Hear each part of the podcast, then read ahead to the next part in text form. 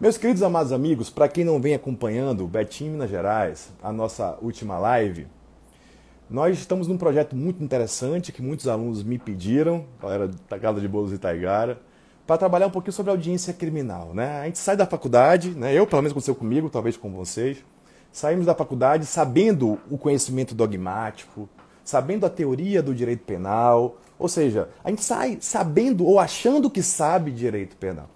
O problema é quando a gente enfrenta a realidade nua e crua da prática criminal, quando a gente entra num fórum criminal, num tribunal de justiça do seu estado, num tribunal regional federal, aquilo tudo que você estudou cinco anos, seis anos de faculdade, mais prova da OAB, parece que desaparecem.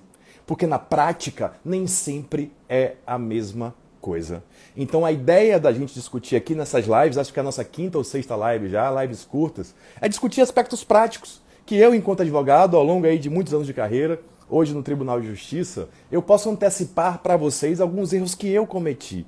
Ou seja, ao longo desses anos, não vou dizer quantos anos são para não entregar a minha idade, se bem que a calvície já está entregando a minha idade, eu consegui errar muito na minha vida, gente. Sempre fui um aluno dedicado, um advogado estudioso, mas eu errei muito na advocacia. Hoje ainda erro na vida também, faz parte, mas procuro minimizar os meus erros e aprender com meus próprios erros. A ideia de fazer essas lives, esses cursos que a gente está programando para vocês, é justamente inverter essa ordem. Você não precisa errar para aprender. Você pode aprender com o erro dos outros. Ou seja, ouvir alguém que, apesar da pouca idade, já tem uma certa experiência. Eu sempre fui completamente apaixonado por audiência. Eu acho que é, que é o ato do advogado em si. E que eu ouvia mais advogados reclamando era justamente da ausência de técnica na audiência. O cara sabe o processo todo, sabe o que é erro de tipo, o que é erro de proibição, justamente, Denise. Mas esse frio na barriga dessa primeira audiência, digo, mas nas primeiras audiências ele é normal. Porque a gente não treina isso na faculdade, infelizmente, mas faz parte. Então entra in, no mundo lá fora, engole a gente o mundo lá fora se a gente não está preparado. Então, só para contextualizar quem está chegando agora, já fizemos algumas lives sobre o assunto, trabalhamos o antes da audiência, é, trabalhamos o durante a audiência, a forma de perguntar, postura, até a indumentária nós conversamos aqui. Porque eu quero que você seja um advogado completo na audiência. Porque na audiência que você ganha ou perde o processo. A audiência é o ato essencial da instrução criminal. Não é igual processo civil, processo do trabalho, que prova documental vale muito, gente. Crime, o que vale é a prova testemunhal como regra quem viu, quem não viu, quem ficou de ver. Então, advogado criminalista que se preze, vocês têm que ser advogado que se prezem, são meus alunos, óbvio. Vocês têm que estar extremamente preparado para chegar a essa audiência. Então, meus queridos, está lá no YouTube, tá, gente? Quem quiser depois, lá no YouTube tem as lives, ficam gravadas lá, que são arquivos maiores. YouTube, se puder colocar aí, é Caio Rangel, Direito Penal. Essa é a nossa quinta ou sexta live, só para falar de audiência. Professor, mas tem tanta coisa assim? É. Eu quero que você se torne um expert em audiência. Porque a partir do momento que você entende a importância de uma audiência criminal dentro de um processo, você vai virar um, advogado de renome, um advogado de sucesso, porque vai ter bons resultados dentro de um processo. Essa é a ideia. Esse é o projeto, depois de muitos alunos, de verdade mesmo, pedindo para a gente falar um pouquinho sobre a prática criminal, porque falta a prática criminal, a gente sabe disso. Então, quem quiser pode voltar lá, assistir as lives anteriores, que são bem interessantes falsa modéstia aí. Lives muito boas, porque a gente trata daquilo que eu venho errando ao longo da vida, que vejo colegas errando, e a gente passa a se tornar pessoas melhores quando a gente aprende com o erro dos outros. Isso é o ponto principal do ser humano. Não precisa errar. Você vai ver o erro dos outros e vai conseguir, a partir daí, ter um futuro de sucesso. Essa é a minha missão de vida, vocês me conhecem, sabe? Que eu amo o que eu faço, eu amo ensinar, amo ser professor e fico muito feliz quando eu recebo, por exemplo, ontem eu recebi algumas mensagens de alunos que já estão fazendo as suas primeiras audiências e conseguindo resultados no processo. Isso, é, isso é. Vocês não têm ideia o quanto é gratificante a gente ver que esse projeto, que é um projeto que dá trabalho, gente. Hoje eu dei aula às 7 horas da manhã até 12 horas da manhã, fui para o tribunal, trabalhei até 18, 19 horas. Então sempre é uma correria muito interessante que eu sei que eu posso ajudar vocês dentro desse caminho. Então a aula de hoje, a aula de hoje é interessante porque é interessante. Ah, vou contar o caso, Barbosa. Porque a gente vai trabalhar com um aspecto muito prático da audiência, quem quiser já começar copiando, que é a formulação das perguntas, do roteiro de pergunta. Ou seja, eu vou começar a aprender O que é que eu vou perguntar à vítima? O que é que eu vou perguntar à eventual testemunha? O que é que eu vou perguntar ao réu? Eu pergunto ao réu como advogado de defesa? Pergunto, gente. Não é trabalhista, não é civil, não. O procedimento é diferente. Você tem que ser advogado o mais técnico possível.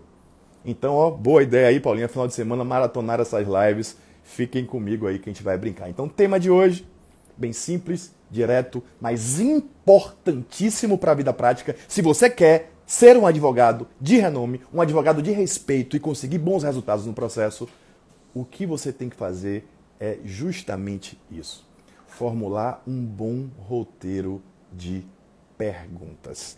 Como assim, professor? Como é que eu vou formular o meu roteiro? Primeira coisa, primeira dica que a gente começa a brincar, muito simples, mas muito importante. Se você pensa em fazer uma audiência criminal, o seu trabalho não começou na audiência criminal. O seu trabalho começou muitas vezes meses antes, dias antes. Porque o primeiro passo para montar o roteiro de perguntas é estudar o processo. Pode parecer óbvio, e é, mas é um ponto imprescindível para a nossa brincadeira. Você vai estudar o processo como se fosse o último processo da sua vida, como se a vida dependesse daquilo, porque alguém confiou a liberdade nas suas mãos. A advocacia criminal, digo sempre, é uma advocacia extremamente técnica. Não que as outras não sejam, obviamente, mas é uma advocacia que a gente chama artesanal. Enquanto meus colegas fazem 5, 10 prazos em um dia, e tudo bem, cada um tem sua seara, sua prática, sua tecnicidade. Você não pode ter dois, três prazos criminais num dia só. Você vai ter um prazo criminal. Ah, professor, mas eu estou com muito processo. Não, você está errado. Ou você está cobrando pouco para ter muito processo, porque dá muito trabalho um processo criminal, não é uma brincadeira. Ou não está querendo gastar contratando alguém para trabalhar com você. Ou seja, justamente, Júnior, é necessário que o óbvio seja dito. Mas é estudar o processo, gente, de um jeito de se debruçar. Fizemos a primeira live, quem quiser depois é, assistir lá no YouTube, você vai ter que fazer um relatório circunstanciado desse processo. Só para a gente aquecer. Então, o primeiro passo é óbvio, é estudar o processo. É fazer um relatório circunstanciado. Grande Rosival, meu professor de sempre, meu grande mestre, um beijo, irmão, te amo. Galera bonita, como assim estudar o processo? Vou fazer um relatório, já contei isso. Você vai ter um relatório de duas, três, no máximo cinco páginas, que vai lhe dar o retrato do processo inteiro. Então, chegou um processo no escritório, em que fase ele estiver, a primeira coisa que você vai fazer é ler e fazer o relatório. Como é esse relatório, professor? Simples, mas muito didático. Você vai colocar lá, ó, página 1 a 5, denúncia. E vai fazer um breve resumo da denúncia. Ou seja, fulano de tal é acusado de ter feito isso, isso e isso tal dia. Depois você vai colocar página 5 a 8, auto de exibição. Página 9 a 12, exame de corpo de delito. Página 14, oitiva do réu na fase policial. Página 15, oitiva do policial condutor. Página 17, oitiva do policial tal. Mas é um relatório circunstanciado, que vai lhe dar um, espelho de tudo que aconteceu. Quando você colocou lá, por exemplo, página 15, oitiva do policial condutor, você colocou o resumo do que ele disse. E mais do que isso, já com olho clínico de defesa, de defensor, de advogado, raiz, de veia, você já colocou eventuais intercorrências. Você já identificou eventuais arbitrariedades, eventuais divergências. Então a primeira dica é simples, mas é a mais importante, é o antes antes de entrar na audiência, você vai estar com seu relatório circunstanciado. Porque esse processo vai e volta várias vezes para fazer alegações finais, recursos. Imagine que os processos criminais são enormes, processos de mil, duas mil páginas. Imagine se toda vez que o processo chegar você ter que ler ele todo de novo. Não existe. Você vai ler seu relatório de cinco páginas e vai saber tudo o que acontece. Você vai chegar na audiência com segurança, velho. Já falei isso na outra live também. Ou seja, o juiz está lá, sim, teve exame de corpo de delito. Falei, teve, doutor. Página 18 a 22. Ele vai olhar assim falar assim, rapaz, esse advogado não está de brincadeira, não. O Ministério Público vai lhe respeitar, vai pensar duas vezes antes de qualquer arbitrariedade. Você vai mostrar tecnicidade, porque você é bom naquilo que você faz. Ninguém, ninguém no mundo pode conhecer mais o processo do que você. O juiz não conhece o processo mais do que você. O promotor, coitado, muito menos. Porque ele tem uma carga de processo enorme. O promotor, por mais responsável que seja, e o são, ele vai ler o processo no máximo no dia anterior, ou 15 minutos antes da audiência. Geralmente ele lê na própria audiência o processo. É aí que você tem alguma chance, velho. Porque o processo penal ele é armado para condenar.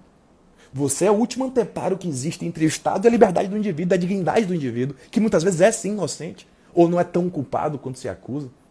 Então, a partir do momento que você entende essa responsabilidade que você tem, você vai conhecer o processo inteiro. Você vai saber que fulano disse isso, mas ciclano disse aquilo, que existe já uma controvérsia.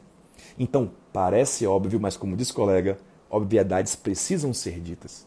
O primeiro passo é estudar o processo e fazer um relatório. Depois eu vou mostrar para vocês como esse relatório é muito simples mesmo.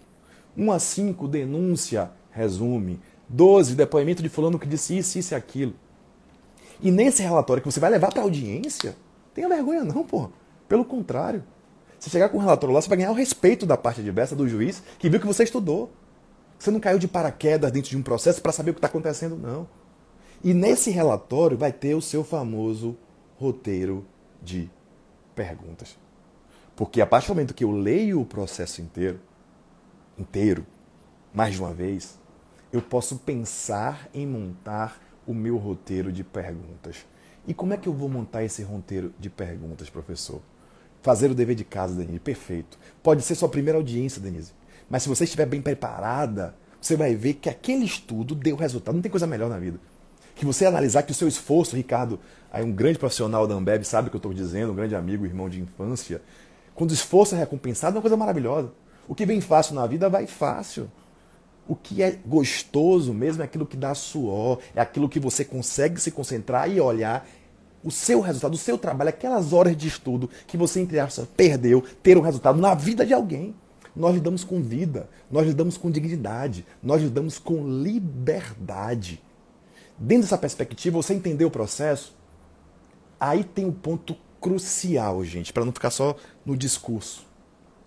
Ponto crucial do roteiro de perguntas. Doutor Diego, um excelente advogado aí também, um monstro em audiência hoje é definir a tese de defesa. Esse é o ponto crucial. Olha que dica simples, mas importante. Quanto antes você definir sua tese de defesa, melhor vai ser o resultado no processo. Então, se você pegou um processo hoje, o que você tem que fazer agora é ler ele de cabo a rabo, fazer o seu relatório e definir a sua linha. Porque uma linha uniforme, ela tem muito mais chance de ser eficaz. Como assim, professor? Quando a zorra é uniforme, gente, a gente consegue resultados mais úteis. Porque a coisa ridícula, ridícula, ridícula, Silvinha, um grande beijo, é você começar com uma tese no inquérito, no interrogatório é uma outra tese, no recurso você já mudou, você perde a legitimidade, pô. E uma coisa que o advogado não pode perder é a legitimidade na sua fala. Então mantenha uma linha, mantenha uma coerência, e isso é definido antes da audiência. Não pense em montar estratégia na hora. Pô. Chega lá, vou ver o que ela vai dizer e vou montar a estratégia. Porrada. Irresponsabilidade. Então, o ponto crucial é montar a sua tese. Antes de ir para a audiência, antes de pensar em fazer um roteiro, é dizer: eu tenho tal tese. Eu vou pela linha A, B ou C. Como assim, professor? Quais são as teses possíveis? Simples, gente. Eu posso pensar em negar o fato, é uma tese. Não vou negar, obviamente, se eu não tiver fundamento para isso. Mas se eu decidir agora, de antemão, negar o fato lá na frente, e quem decide é você, não é o réu, eu vou enviesar minhas perguntas de um jeito, a estratégia de pergunta é diferente se eu for negar.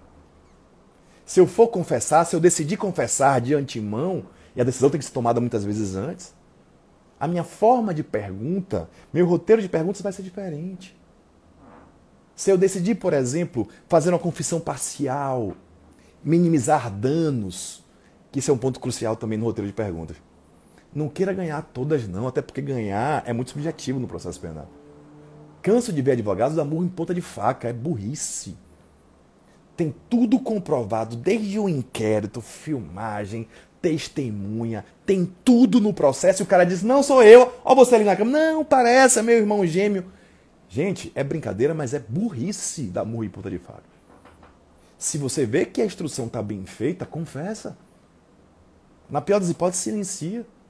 Então, eu preciso definir a tese com base em estratégia processual.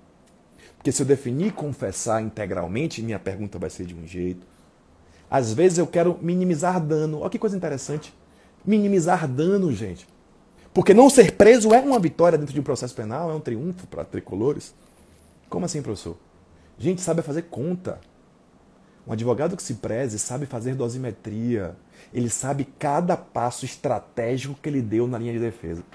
Ele sabe que ele está confessando, porque aquela confissão vai trazer um acordo de não persecução penal. Exatamente, vou falar disso. Segundo, se ele confessar, ele sabe que a pena dele vai ser reduzida em um sexto. E que essa redução em um sexto é em cascata. Eventuais causas de diminuição, causas de aumento vão inserir na pena nova. E eu aprendi que pena até quatro anos pode ter um regime aberto. A depender do crime, pode ter pena alternativa. Eu fiz as contas para confessar. Isso é antes de sentar na audiência. Pô. Eu não posso resolver na hora, pô, pô pegou, confessa. Não. Até porque eu posso confessar de várias formas diferentes. Eu posso minimizar dano. Hoje, ontem eu recebi uma mensagem na caixinha de perguntas que achei massa, fiquei feliz. Um aluno falando que fez uma, uma, uma audiência tem uns 10 dias mais ou menos de um crime de estelionato. Olha que coisa interessante. De estelionato, estelionato continuado, enfim. E que ela ouviu a live e fez as contas. E orientou o cabra a confessar. Essa confissão, que já estava tudo comprovado, tirou o indivíduo da cadeia. Porque o juiz fez a dosimetria, deu a ela a, ao indivíduo quatro anos e dois meses, com a confissão caiu para três anos e alguma coisa, o juiz deferiu uma pena alternativa por causa de uma decisão que você, enquanto técnico, tomou. Que parecia que era um tiro no pé, mas pelo contrário, você conseguiu tirar o indivíduo do cárcere. Isso para ele é uma coisa fantástica. Andrezinho, um grande beijo, uma coisa maravilhosa. O indivíduo que responde um processo, muitas vezes, ele não quer ser absolvido, ele não quer ser preso. Porque se ele responde um processo administrativo, um processo fiscal, tributário, ele não está nem aí. O problema do processo criminal, a marca de Caim, como diz o professor Luiz Greco, é justamente a possibilidade de ser preso, de ter sua dignidade atingida com a privação da liberdade. Então, se eu faço uma estratégia pensando na frente, que é a confissão em cascata já me dá um regime aberto, ou uma pena alternativa, eu ganhei o processo. Eu fiz o melhor que poderia ser feito dentro daquele contexto. Se eu for dar murro em ponta de faca, nesse caso, ó, se não confessasse, não ia ter pena alternativa. Então, antes, repito, de montar o roteiro de perguntas, você, advogado, futuro advogado, você tem que definir a sua tese de defesa antes. Como eu disse, eu posso negar, eu posso confessar integralmente, eu posso confessar parcialmente. Depende do, da instrução probatória, daquilo que eu estudei do inquérito policial, por exemplo. Exemplo, é sempre bom, adoro exemplo. Né? Tem vários casos, gente. Às vezes eu posso enviesar a, a, a instrução para soltura só. O cara está preso preventivamente. Eu vou montar meu roteiro de perguntas para mostrar que ele não preenche os requisitos da preventiva. Eu vou virar para testemunha e vou perguntar à testemunha se já viu fulano depois do crime, se fulano ameaçou ela depois do crime. Ou seja, não tem os requisitos. Olha que coisa interessante, que muita gente esquece. Chega no final da audiência, faz um pedido mambembe de revogação que não dá em nada prove na instrução, aproveite a instrução processual, para você provar que não tem requisito para manter preso. E você que já estudou processo penal, você sabe as hipóteses de prisão preventiva. Se tiver ameaça nos testemunhas, instrução penal. Então você vai enviesar para a testemunha provar que ele nunca mais a viu, nunca a viu na vida, nunca ligou, nunca ameaçou, não sabe nem quem é direito. Vai mostrar que ele tem uma boa conduta, residência fixa, trabalho, que ele não tem por que se ausentar do distrito da culpa. Isso eu defini meu roteiro porque eu defini a minha tese antes. Eu posso simplesmente, simplesmente pensar em minimizar dano. Um caso que eu advoguei tem alguns anos. O cara acusado de furto dentro de uma empresa. Furtou mesmo. Ele era funcionário da empresa e furtava dinheiro, não lembro se era do caixa, do patrão. Fato real. Sentou para conversar, eu analisei o inquérito policial que já tinha ocorrido, não era comigo. Todo mundo disse, tinha câmera de segurança mostrando o cara subtraindo. Aí o cara vem dizer pra mim, faz o que, doutor? Eu falei, você vai confessar. Mas, não, doutor, vai confessar, não tá vindo, não é você aqui? É. Vai dar murro em ponta de faca? Não. Vai confessar, ponto. Mas sim, aí eu não preciso do senhor para confessar. Falei, precisa sim. É aí que você precisa de mim. é agora que você precisa de mim para saber o que confessar e como confessar. Porque a acusação, Filipinho, Renatinha, grande beijo, Antônio, era de furto qualificado por abuso de confiança. E eu defini minha tese de defesa antes de fazer as perguntas. A minha tese era confessar e quebrar a qualificadora. Porque aí eu conseguiria uma prescrição, inclusive, no caso, pelas minhas contas já de antemão. O que é que eu fiz? Enviesei as perguntas para confessar, ganhar atenuante de um sexto e ainda quebrar a qualificadora. Como assim, professor, quebrar a qualificadora? Eu estudei. Eu estudei e vi que abuso de confiança existe a qualificadora quando a subtração é mais fácil, quando a coisa é desvigiada. Só faz sentido qualificar um furto por abuso de confiança se foi mais fácil, se havia confiança. O que é que eu fiz? Fiz meu roteirinho, ó. O cara quer ser ouvido a vítima. Conversei com a vítima, perguntei há quanto tempo conhecia. E aí você não vai de vez, não, né? Tinha confiança? Vai de vez, não, pô. Chama pra jantar, tome um cafezinho, coffee break, calma. Ó, tira o foco dela. Boa noite, senhora não sei quem, que eu já sei quem é, senhor não sei quem. Meu nome é Caio Rangel, sou advogado. Estou aqui apenas para fazer umas breves perguntas para o senhor, para gente elucidar esse fato ocorrido. Se o senhor não entender, o senhor me fala que eu repito, estamos aqui para buscar a verdade. O cara já fica feliz. Porra, o cara está do meu lado, ele vai achar que eu estou do lado dele. Eu perguntei, o senhor é empresário há quanto tempo? Ah, eu sou empresário há 10, 15 anos, mais de não sei quantos anos, etc. Exatamente, Léo, bem nessa linha. Perfeito. Olha como o cara estuda, meu aluno aprende, velho. Ah, o senhor já foi roubado antes? Não, uma vez só, há 15 anos. Eu falei, é porque me parece que o senhor é cuidadoso. Ele, não, sou muito cuidadoso. Você ganhou a confiança do cara. Aí eu perguntei, não, o senhor sai do trabalho, deixa tudo aberto para qualquer um pegar? Não, de jeito nenhum, doutor. Eu sei como ser humano é, eu deixo tudo trancado, tem câmera de segurança, etc, etc.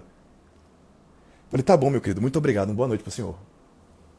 Aí todo mundo fala assim, você acabou o depoimento no meio. Isso eu vi, todo mundo, os estudantes ficam na achando, poxa, agora vai para cima, velho, vai para cima. Eu falei, não, acabou para mim, velho.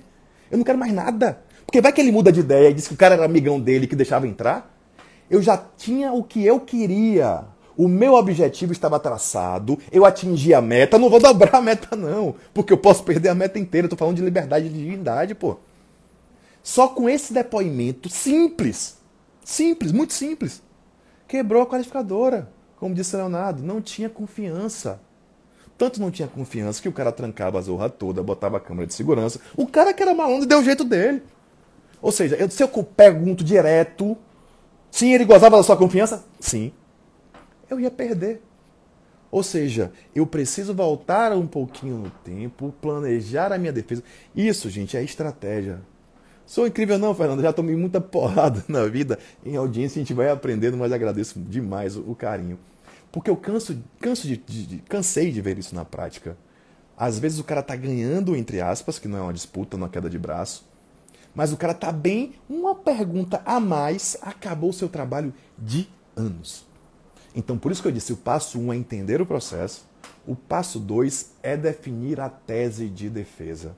Quando eu defino a minha tese de defesa, eu posso pensar nas minhas perguntas. Nesse caso era simples, Tiagão, um grande beijo, maior malhado da Bahia.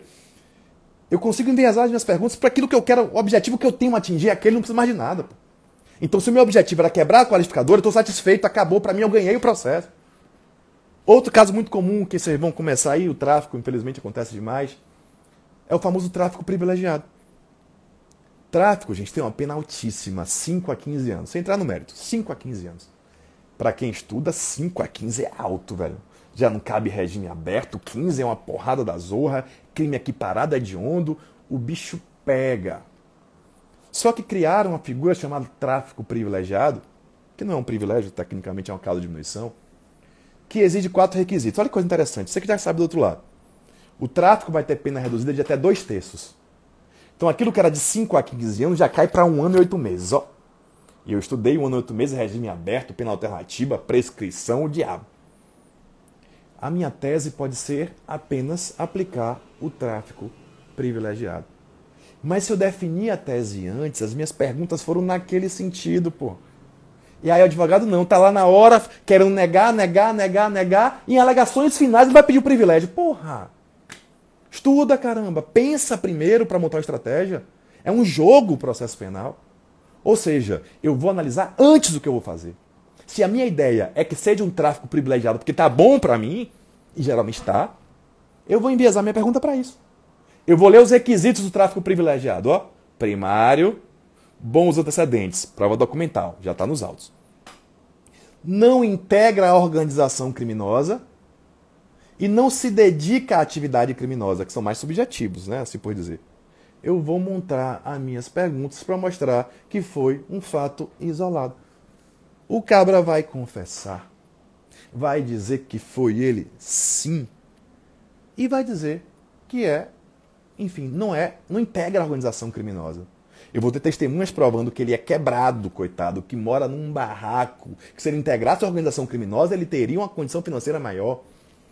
Ele vai dizer que foi porque estava precisando de dinheiro para pagar o, tra... o, o, uso dele. Não sei, não é ideia gerais, depende do caso. Mas se eu definir que a minha tese seria tráfico privilegiado, o meu roteirinho de perguntas é nesse sentido, não é na hora que eu vou decidir, não. Se eu quero provar que é tráfico privilegiado, eu tenho que provar que ele é primário, de bons antecedentes prova documental, já provei. E que ele não integra a organização criminosa. Eu vou mostrar o histórico criminal, que não tem testemunhas para dizer que ele trabalha não sei aonde, não sei aonde, que nunca viu ele metido em zorra nenhuma. Ele vai confessar e dizer que foi um ato isolado, que precisava pagar uma dívida. Tá bom para todo mundo. O Estado vai dar a resposta social condenando e ele não vai ser preso com tráfico privilegiado. Professor, que isso? Isso é técnica, velho técnico, não estou falando para mudar a versão, para orientar testemunho, nada disso. É para lidar com aquilo que você tem. Estão conseguindo entender o que eu estou querendo dizer? Para não, não ser muito abstrato. A ideia é montar o roteiro de perguntas, mas montar o roteiro de perguntas só depois que você definiu a sua tese. Repito, gente, o tempo voa, vamos me dizendo aí que o tempo voa. É simples. Eu estou vendo aqui as perguntas, depois eu faço a rolagem, tá, gente? Eu separei algumas perguntas aqui que a galera fez durante a semana, eu vou fazer para vocês no finalzinho aqui. Queridos, amados, amigos, irmãos, tá ok até aí?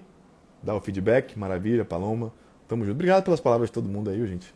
De coração mesmo. É muito gratificante. É a recompensa que a gente tem por tanto estudo, tanto esforço.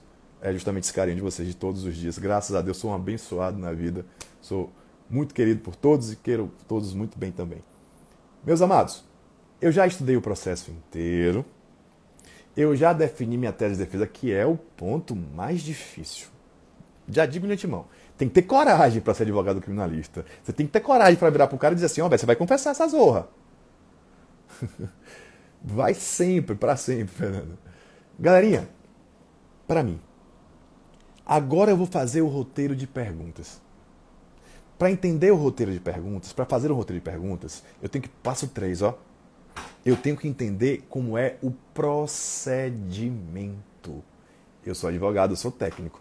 Não adianta fazer um roteiro, com perdão da palavra culhão, de qualquer jeito, em qualquer ordem. Eu tenho que saber a ordem. Quem é ouvido primeiro, segundo, quem pergunta para quem. Nunca pensei nisso, professor. Gente, é óbvio. Como é que eu descubro a ordem, professor? Que maluquice é essa? Ó, gente, a lei na mão. Quem quiser, artigo 400 do Código Penal. Código de Processo Penal. O artigo 400 traz uma ordem que a princípio deve ser seguida, obrigatória. Ponto. Como assim, galerinha? Primeiro se ouve a vítima. Artigo 400. Tem que saber a ordem para montar meu roteirinho, né, velho? Não sou burro. Primeiro se ouve a vítima. Depois ouvem-se as testemunhas de acusação. Ou seja, a primeira porrada, quem está contrário ao réu. Então, vítima, depois testemunhas de acusação. Eu fiz meu roteirinho na ordem, viu, gente? Botei lá, ó, primeira que vai ser ouvido vítima, tais perguntas. Pensando no depoimento dela antes. Testemunhas de acusação, que foram ouvidas três, essas aqui disse isso, isso e aquilo, vou perguntar isso. Depois, só depois da testemunha de acusação, é que eu tenho testemunhas de defesa. Arroladas pela defesa. E, além de peritos, acariações, etc., por fim, eu tenho o interrogatório, que é o último ato processual. Como assim, professor? Essa ordem tem lógica, gente. Eu começo primeiro com a acusação, vítima, testemunha, e depois com a defesa, pelo princípio da ampla defesa e contraditório. O réu tem que ser o último a falar dos autos, dos autos. Porque só quando ele tem noção de tudo que tem contra ele que ele pode contra-argumentar.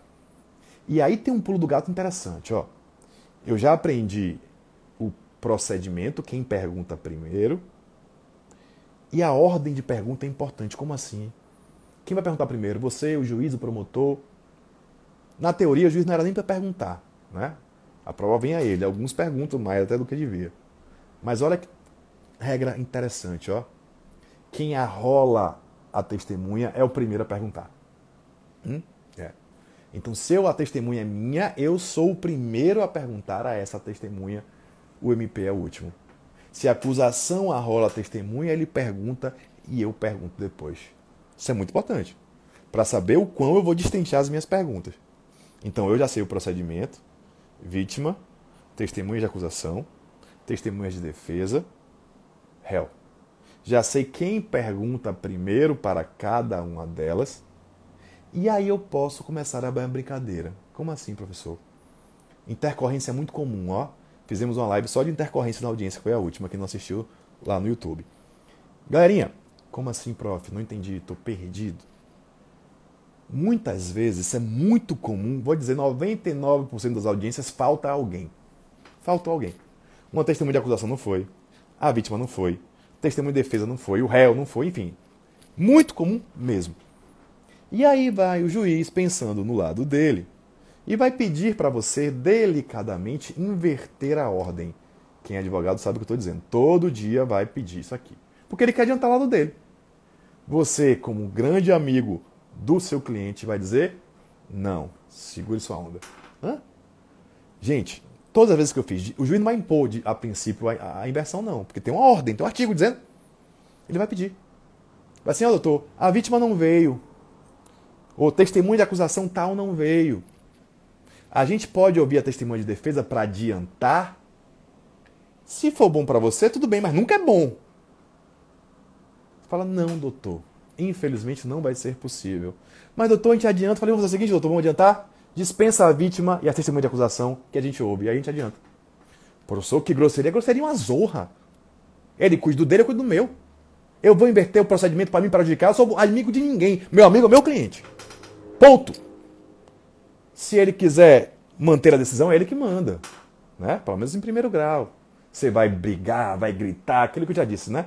A arbitrariedade se combate com legalidade. Ótimo se ele quiser inverter. Eu acho massa ele inverter.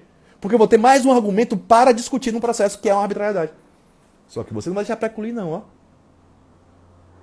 De novo, a ordem para ser seguida não autoriza a inversão se não for do seu for benéfico, benéfico para seu cliente. Isso é importante, velho.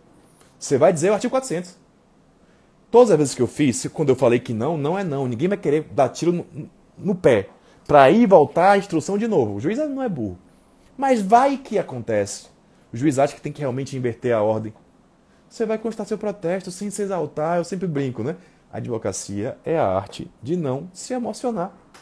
Ser técnico. Você vai simplesmente constar em ata. Protesta zorra, excelência pela ordem, queria constar em ata a minha discordância quanto à inversão da testemunha. E aí, fundamente, advogado, ó. Depois a gente vai fazer uns modelinhos também no curso, para ficar pronto, para não ter erro. Como assim? Fundamente o seu protesto, a sua irresignação. Vá no artigo 400 e diga que existe um procedimento a ser seguido, imposto pelo Código de Processo Penal, instrumento que regulamenta os atos processuais dentro de um processo penal, que de acordo com o artigo 400, a ordem é essa, essa, essa, essa, e que tal ordem não foi disposta na lei de maneira arbitrária, ao contrário, foi feita para possibilitar o respeito às garantias de ampla defesa e contraditório, de modo que a inversão do procedimento representa uma um prejuízo flagrante ao réu. Tem que ter a palavra prejuízo na zorra do seu requerimento de protesto, qualquer um que seja. Você vai ter que tentar comprovar, entre aspas, que aquela inversão traz um prejuízo. Muito importante, isso baseia no artigo 400. Vai brigar? Não, velho. Se ele quiser continuar, você continua, segue o jogo. Lá na frente, você já alegou antes, vai pedir a nulidade da zorra toda e pode ser que você consiga. Ou seja, mais uma tese de defesa que você surgiu do nada. E justamente, Léo, o juiz percebe. Porque se o juiz faz isso é porque ninguém está contraditando. E pasmem a quantidade de advogados que não contradita, que abaixa a cabeça para o juiz e acha que vai criar indisposição. Não, gente. Se o juiz for minimamente sério, ele vai entender que é uma discordância técnica. A amizade continua. Tenho centenas de amigos juízes, alunos juízes, né? tem vários, vários e vários.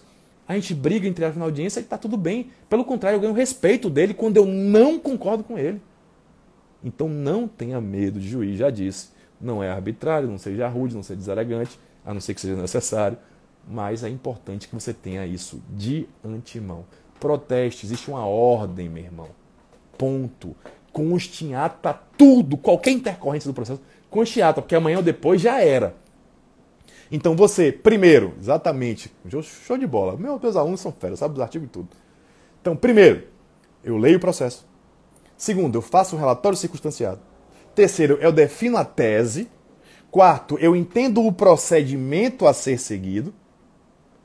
Aí eu faço roteiro de perguntas. A depender da minha tese, de quem eu vou ouvir, quando, como e por quê. Então, por exemplo, se eu vou ouvir primeiro a vítima, gente, o que é que eu vou perguntar à vítima? Depende da minha tese de defesa, aquilo que eu falei mais cedo, do abuso de confiança.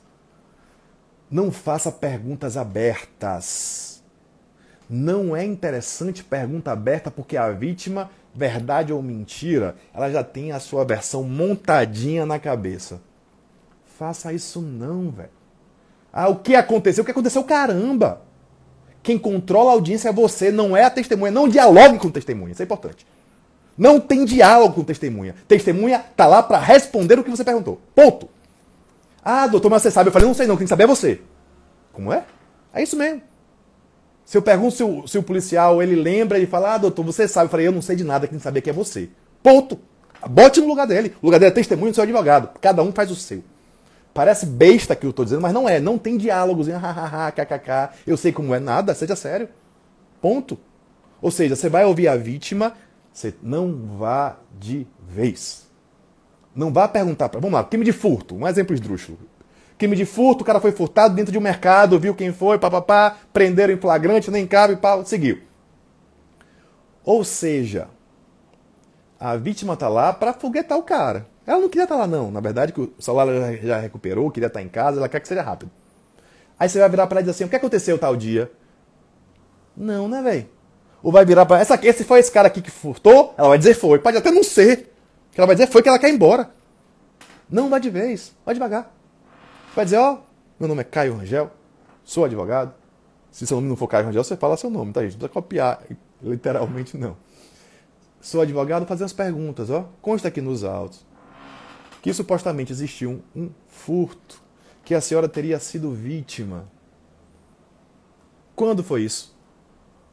Você não vai perguntar se fez ou não sei. Quando foi isso? Ela vai dizer, ah, foi, sei lá, no ano passado, eu estava. Eu, é, é. Não, eu perguntei quando foi. Não perguntei como foi ainda? Segura a onda. Claro que não vou dizer assim. Mas você vai cortar, não é diálogo, não é historinha armada bem contada. É o contrário, você quer pegar a contradição. Você vai dizer, quando foi? Ah, foi em janeiro de 2019, eu tava com meu filho. Falei, não, entendi, foi em janeiro, não foi? Ponto. Acabou, quebrou o pensamento dela e vou para outro, pô. Sim, a senhora tava com quem? Ah, eu tava com meu filho ou, ou minha filha. A senhora não lembra, né? É, eu não lembro. Pronto. Ótimo, não lembro, é ótimo. Não vai ficar batendo, é filho ou filha, é filho ou filha, ah, é filho. Não, pô, não lembro é a melhor resposta. Ponto. Aí você continua. Ah, eu tava com minha filha, então não lembro com quem eu tava. Que horas era? Ah, era de manhã. Falei, ah, bacana. Onde foi? Tal. Como é que aconteceu? Ou seja, vá indo na linha. Ah, o cara foi, passou correndo, pegou minha carteira. Tinha mais gente na hora? Tinha mais gente na hora. Mais gente viu isso que a senhora está contando? Tinha sim. E a senhora trouxe para ser testemunha? É. é. Não, é porque, sabe como é? Falei, não sei como é, não, senhora. A senhora trouxe para ser testemunha? Não. É só a versão da senhora? É. Acabou aquilo que ela estava tranquila da versão dela, ela começa a engasgar, começa a ficar preocupada, porque alguém foi lá e apertou, foi no calo. Ela deveria ter levado alguém, não levou? É uma palavra contra a outra? Que processo criminal é esse? Vai ser o seletivismo porque o cara é pobre da periferia? Não, a gente vai trabalhar nisso, inclusive. Ou seja, tinha mais gente? Tinha, tava cheio o mercado. Sim, a senhora trouxe alguém, né? Isso você já sabe que não, não trouxe, que você sabe a lista de testemunhas, você é burro. Ela, não, é porque na hora nunca. Sabe como é? Eu falei, não sei como é. Eu perguntei se a senhora trouxe. Por favor, se atenha a responder o que eu perguntei. Eita porra, cara miserável, devagar, doutor. Não, tô fazendo meu trabalho. Não vá de vez. A melhor coisa, gente, quando falo de testemunho de acusação, claro que depende da minha tese montada antes, né? É simplesmente policial. Coitado do policial. Tenho um respeito enorme pela classe, quem me conhece, tem vários amigos. Mas o policial, coitado, ele já tem o risco da atividade em si. Ele efetuou a prisão do indivíduo, muitas vezes, em flagrante, o cumprimento de uma ordem. Ele faz aquilo todos os dias da vida dele. É tensa a vida de um policial, coitado. Infelizmente, no nosso país, pior ainda, não é remunerado como deveria. Olha, batendo 100 pessoas, estamos brocando, viu? Alisson, meu grande amigo aí, disse que tem no YouTube, depois vai tudo pro YouTube, tá? Não só é não, velho. Pra mim. Galinha bonita amada o melhor testemunha a ser ouvida é o policial. Porque ele não quer estar tá ali, velho. O cara já trabalha com uma desgrama, vai ter que estar tá lá. Velho, ele faz aquilo todo dia. Isso quer dizer o quê? Que ele não sabe nada. Nada do processo. Ele não sabe nada do caso. E é problema dele, da acusação e não seu. Você sentou com o réu para conversar antes. Você selecionou suas testemunhas. O MP não. O MP nunca viu aquele povo na vida, velho. Vai perguntar ali com a sensibilidade na hora. Você já viu tudo. Você sabe o que ele disse antes. Você sabe o que ele vai dizer agora, ou pretende dizer agora. E você sabe que ele não lembra da desgrama. E aí, ó, Lindsay até perguntou, isso é muito importante. Geralmente começa o promotorzão ou o juiz lendo a denúncia pro cara velho. Isso é uma excrescência jurídica. Vai ler miséria nenhuma, rapaz proteste. Ele está ali para responder pergunta, não é para repetir o que você disse, não, promotor. Ah, mesmo assim o juiz fala, não importa, você protestou, para defesa, contraditório. Ó, pede para indeferir perguntas. Artigo 212 do CPP, perguntas impertinentes, perguntas que induzem respostas, têm que ser indeferidas. Mesmo que não indefira, você pede. Diz que é prejuízo. O cara tem que lembrar da zorra, meu irmão. Você não lembra o problema dele. O que acontece hoje? polícia mais qualificada, os caras lêem o depoimento antes. E você percebe quando ele lê o depoimento antes. Use isso a seu favor. Pergunte. O senhor foi ouvido no dia? Fui ouvido no dia. Aí você começa devagar. Não vai perguntar se o senhor prendeu fulano em flagrante, não. O senhor estava com quem? Ah, estava eu, Cicrano e Beltrano na guarnição, quando a gente já vai com a história montada. Quando a gente viu fulano de tudo suspeito, falei, não, perguntei com quem o senhor estava só, calma. Ah, tava eu, fulano e cicrão. Falei, ah, eram três pessoas ou eram quatro? Ah, três pessoas. Eu falei, não, eu já conheço o processo. Eu não entendi então. O senhor creio que é bom de conta. Porque o senhor disse no inquérito que eram quatro, agora são três, ficou confuso para mim. Pode dizer melhor? Ah, eu não lembro se era três ou quatro. Acabou! Chega! Não pergunta mais sobre isso. Porque se você apertar, ele vai lembrar se era três ou quatro pessoas. Acabou, já não sabe nem quantas pessoas eram. Primeira contradição. Pode parecer pequena, mas quando vai somando, porra, chega uma versão ininteligível. Eu estudei a Zorra. Sim, qual era a função do senhor? Ah, eu era fiscal, eu era o motorista. Aí você já, não entendi. Eu estudei o processo. Beltrano, seu colega, disse que ele estava dirigindo. Eu não entendi. O carro tem dois volantes? Pô, professor, para que essa agonia, esse desacato? Não, não é desacato, eu quero saber se você está falando a verdade. E se ele vai com a história bem contada e eu for direto ao ponto, ele vai acertar. Eu tenho que, ó, desviar o foco que a gente chama. Vou perguntar de outras coisas. Não perguntei do crime ainda, estou perguntando como foi, como chegou, quem disse, quem não disse. Porque eu estou buscando, gente, estou buscando contradições. Se você viu que está tudo arrumadinho, você vai falar, o senhor teve, leu o seu depoimento hoje, ontem? Se ele for honesto, ele vai dizer li. Eu falei, leu por quê? Porque não lembrava, é? É, não lembrava, é, mu é muita atividade. Falei, não, era só isso que eu queria saber, se eu não lembrava. Lembrou porque leu. Acabou. Eu não preciso me estressar, não. É, isso aconteceu comigo já. O policial disse que não lembrava do fato, porque ele não tinha lido o depoimento e queria ir embora, coitado. E eu, prestando, se eu não lembro mesmo, tem certeza? Nunca vi esse cara? Eu podia ter calado minha boca e ido embora feliz, mas eu, burro, não estudei. Pressionei tanto que o cara lembrou. Eu dou risada hoje, mas é absurdo que eu vi. Ele lembrou. Fala, não, eu acho que eu lembro mesmo. Acho que foi na, na Praça da Sé. Acabou a minha brincadeira. Quem quer demais, nada tem. Então, se ele já foi confuso no depoimento, disse que não lembra, é verdade. Se ele disse que não lembrava, acaba, aperta stop, vai para casa. Porque o seu objetivo, que era trazer contradições, já foi cumprido. Joga a zurra para o juiz decidir. Se levar a sério o indúbio pro réu, vai ser favorável. Se não levar, ainda tem um tribunal, STJ, o que for. Então, gente, a importância de ser técnico. Aquilo que eu estou dizendo. Eu só fiz, só faço isso porque eu defini minha tese antes. Minha tese era trazer intercorrência. Se eu quero contradições. Gente, o um mentiroso preparado, ele não vai ter medo de cara feia. Alexandre Moraes da Rosa fala isso, um fenômeno de juiz. Ele não tem medo de cara feia. Ele não tem medo de rispidez. Ele está preparado para responder aquilo que você perguntou. O mentiroso inveterado, que está lá com a versão pronta. O que você tem que fazer?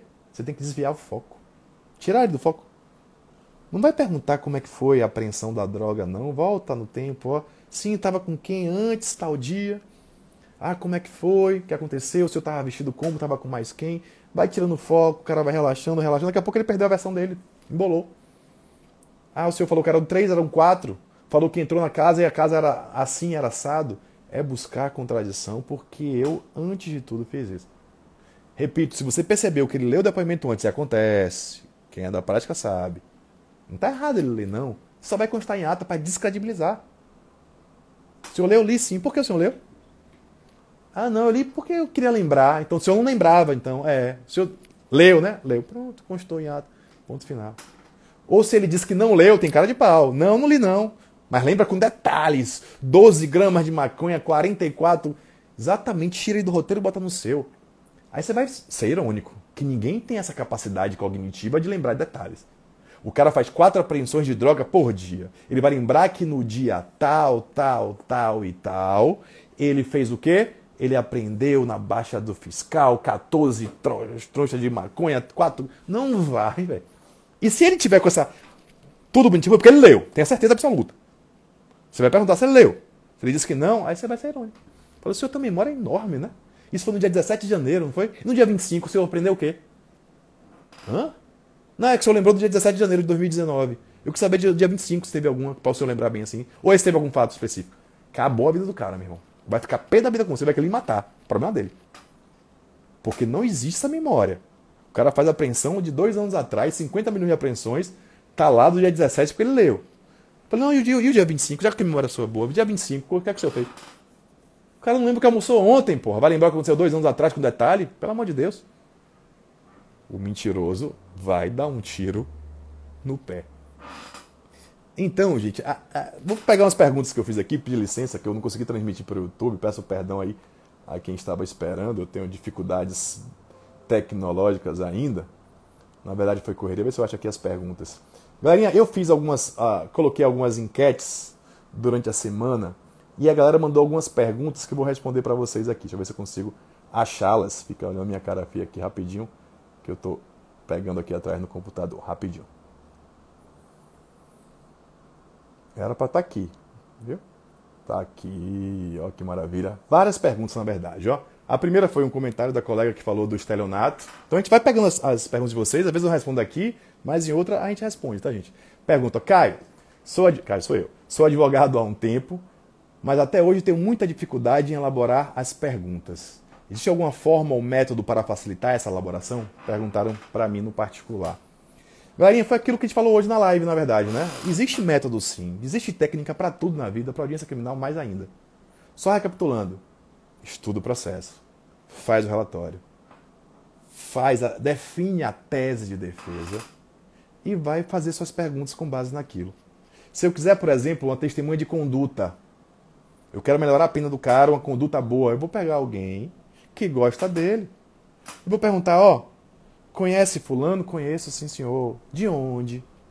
Tudo no meu roteiro. Conheço fulano de não sei quando. Há quanto tempo? Assim. Trabalha com ele não sei aonde. O que a senhora sabe da conduta dele? Ah, ele é maravilhoso, ele é fenomenal. Que ser humano exemplar. A testemunha é o que coloquei vai falar mal de mim? Ele pega o saquinho da, do mercado das idosas, acorda de manhã cedo para lavar a calçada, para dar sopa na feira para o mais pobre. Eu já fiz meu roteiro de perguntas porque eu já sei a resposta, pô. O papel do advogado é diminuir imprevisibilidades. A audiência tem que seguir no seu roteiro, na sua rédea. Porque se você fez uma estrutura toda, está tudo sob controle. Quando interferir na pergunta alegando irrelevância para o caso, melhor reformular? Se for possível, sim, tá? Que às vezes o juiz só por vaidade indefere, você reformula. Se tiver o mesmo sentido, não tem problema nenhum, você reformula a pergunta e o juiz vai deferir. Se ele não deferir, aí você vai constar. Então pode reformular quantas vezes for necessário, sem perder a essência da sua ideia. Tranquilo? É um bate-papo aqui, ó, gente. Outra pergunta. É, Caio, não tive ainda nenhuma experiência em audiência criminal. Como saberia a melhor hora para fazer as perguntas? A hora é agora, gente. Só se aprende fazendo. Né? Aquilo que eu sempre brinco, tem que se qualificar, tem que ser responsável, tem que fazer curso, tem que estudar o processo, tem que entender o procedimento. Não tem coisa mais feia do que um advogado que não conhece o procedimento. Ele fica ali esperando, ó. Quando o juiz mandar, ele vai. Ele fica olhando para lado, pô, será que sou eu? Será que sou eu? A gente percebe na hora. Tem que saber. Para isso, ó, eu vou assistir a audiência, eu vou sentar na mesa, eu vou ver outras. Vamos lá. Caio, mesmo com um processo favorável para meu cliente, vale a pena ainda estar arriscando fazer perguntas? Gente, aquilo que a gente discutiu hoje e algumas vezes, é importante, velho. Atingiu a meta, não dobre a meta. Fique nela. Simples. Se eu ouvir, isso é um ponto importante que eu já disse em outras lives. Eu tenho duas testemunhas de defesa. Oito testemunhas de defesa. Eu ouvi duas e as testemunhas foram excelentes, velho. Impecáveis. Eu vou ouvir a terceira. Olha que dica importante, parece besta. Claro que não, pô. Acabou o meu trabalho. Um é pouco, né? Duas, tá bom. Porque a terceira, às vezes, pode destruir, igual a efeito dominó. Acabou tudo com tudo. E aí o cara vai querer demais se arruma. Isso é muito importante. O time tá... É isso mesmo. Véio. Mas só tem a sensibilidade fazendo, porque a ânsia, a, a gente sobe a cabeça. Você fez a audiência preparada, você tá ali de boa, sossegado, opa. Uma testemunha boa, duas boas, você fala, porra, bora mais outra, vamos ouvir as oito. Se arrombou. Não queira demais. E na hora que você faz o roteiro, você faz a ordem também das testemunhas que você mais confia. Que você sabe que sabe se expressar, que tem alguma coisa importante para falar do fato. Tudo é no roteiro, no relatório. Você, ó, minha primeira testemunha que eu vou ouvir é fulano, porque é melhor. Depois é cicrano. Só se der merda que eu vou ouvir Beltrano, etc, etc, etc. Então, pergunta importante. Vamos lá. É, fiz uma audiência virtual essa semana sobre estelionato majorado e convenci, o réu a confessar. Foi a história que eu contei, pois existiam muitas provas. Com isso foi fixada uma pena alternativa e todos ficaram felizes para sempre. Aquilo que eu falei, gente. Você definiu a estratégia, definiu a ordem de perguntas, definiu as suas perguntas, definiu a sua tese, é correr para o abraço. E às vezes não perguntar é uma forma de defesa. Lembre-se disso, advogado. O ônus de produzir prova não é seu, o ônus é da acusação. Não tem negócio quem alega tem que provar, não. Quem tem que provar é o Ministério Público. Tem que provar que houve o fato, tem que provar que o fato ocorreu, que foi ele. Autoria e materialidade. Você não. Então acontece demais também, ó. Inquérito policial, houve a vítima, a vítima disse que foi fulano. Beleza. Chega no processo, ó, a vítima não aparece. Isso eu já vi mais de 100 vezes. O juiz vira para você e fala: doutor, a vítima não veio. Vamos aproveitar que está todo mundo aqui. Celeridade, economia processual. Vamos inverter? Não, doutor, vamos aproveitar que a testemunha não está aqui. Celeridade processual. E vamos dispensar a testemunha? Pronto, velho. E às vezes o cara cansa mesmo. A vítima faltou uma vez. A vítima não quer ir. Isso é fato. Faltou a segunda vez, o MP vai dispensar. Se o MP dispensou a vítima, meu irmão, praticamente acabou. Como assim? Se não tem prova robusta, eu não vou ouvir a ninguém. Só tem a vítima. O policial chegou lá só para depois, na delegacia. Eu tenho oito testemunhas e o réu, ó. Dispenso as testemunhas. Queridão, meu réu, boca fechada não entra mosquito. Eu posso mudar a tese na hora se for prudente para mim, claro. Acabou, velho. Vou perguntar o quê? Se ninguém provou nada, sou eu que vou dar o tiro no pé? E digo com experiência própria: se for, vai dar um tiro no pé. Se não tem prova de acusação, acabou, você não vai ouvir a ninguém. Precisa de coragem para isso. Precisa ter conhecimento técnico, segurança do que está dizendo. Porque se virar para o réu e falar, não vamos ouvir ninguém, você vai ficar calado, ele vai ficar assim. Peraí, professor, como assim? Peraí, doutor. Gente, não teve. A vítima foi dispensada. Você aproveita para dispensar todo mundo. Vai todo mundo para casa, feliz para sempre. Acabou. Tranquilo? Como você falou, o ideal seria sempre a nossa testemunha falar somente coisas, passar a imagem do nosso cliente. Em alguns casos é melhor não trazer a imagem. Claro, com certeza, né, gente? Só vou trazer o que é pertinente. Se o cara for miserável, eu não vou dizer ao juiz que ele é miserável. Isso é estratégia, isso não é fraude processual. Eu só vou trazer um processo, aquela testemunha, aquela tese que ela é importante para mim. Tá de boa? Galerinha, sem muito me alongar, já estamos chegando quase uma hora aí. Pô, a audiência é fantástica, fiquei muito feliz mesmo. Essa virtualidade presencial possibilita essa nossa conversa, esse nosso bate-papo. Espero que tenha sido a contento, tá, gente? No dia 26 agora, importante, ó. Dia 26 de hoje a 8 vai ter nosso evento aí interessantíssimo, expert em audiência criminal. A gente vai condensar essas lives todas, vai ter uma surpresa bacana para quem estiver aí no dia 26. Por favor, quem estiver interessado no assunto para discutir um pouco mais, clica aqui ó, na bio, faz a inscrição, que é importante Coloca lá a inscrição. Vou contar na próxima então, ela. Já está acabando o tempo aqui, é um papo longo. Clica lá na bio, faz a inscrição, entra na lista para a gente conversar um pouquinho. Dia 26 o evento vai ser bem bacana mesmo. Muito, preparando muita coisa boa para a gente discutir, vai ter surpresas interessantes. Em breve, nosso curso completo também de audiência criminal. A ideia é continuar nessa missão de ajudar novos e velhos advogados também ser ajudado por vocês. Espero que tenha sido a contento de verdade para mim mais uma vez, gente. É um prazer enorme. O tempo voa, voa, voa, voa, voa mesmo. Já temos uma hora aqui conversando. A ideia é só passar um pouquinho de experiência, pouca experiência que a gente tem ao longo desse tempo, para que você realmente consiga resultados mais úteis, gente. Estou fazendo aqui o que eu sinto falta, senti falta quando eu me formei, quando eu comecei, que eu não sabia para onde ir. Eu jogava no Google, o Google é escrito, não é aquela mesma emoção, não é aquela mesma coisa. E espero que tenha sido contento para vocês. Estou vendo aí vários alunos que foram aprovados pela OAB, que nós tivemos contribuição e que estão aí já nessa batalha. Coisa muito boa, coisa muito boa.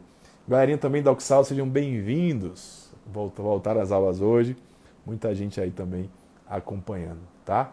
Depois a gente vai olhar as perguntas aqui, gente, que na correria não consigo ver, mas a gente salva direitinho e vou abrir também uma caixa de perguntas para a gente ampliar esse debate. Tranquilo? Curso de prática, sim, estamos programando a zorra toda. Agora estou de casa nova, né, gente? Estou participando aí do curso múltiplo do professor Gamil Feppel e também com alguns cursos interessantes, OAB, concurso, sempre aí para propiciar o melhor, proporcionar o melhor para você que está do outro lado. Um beijo bem grande mesmo. Fiquem com Deus. Obrigado, até a próxima.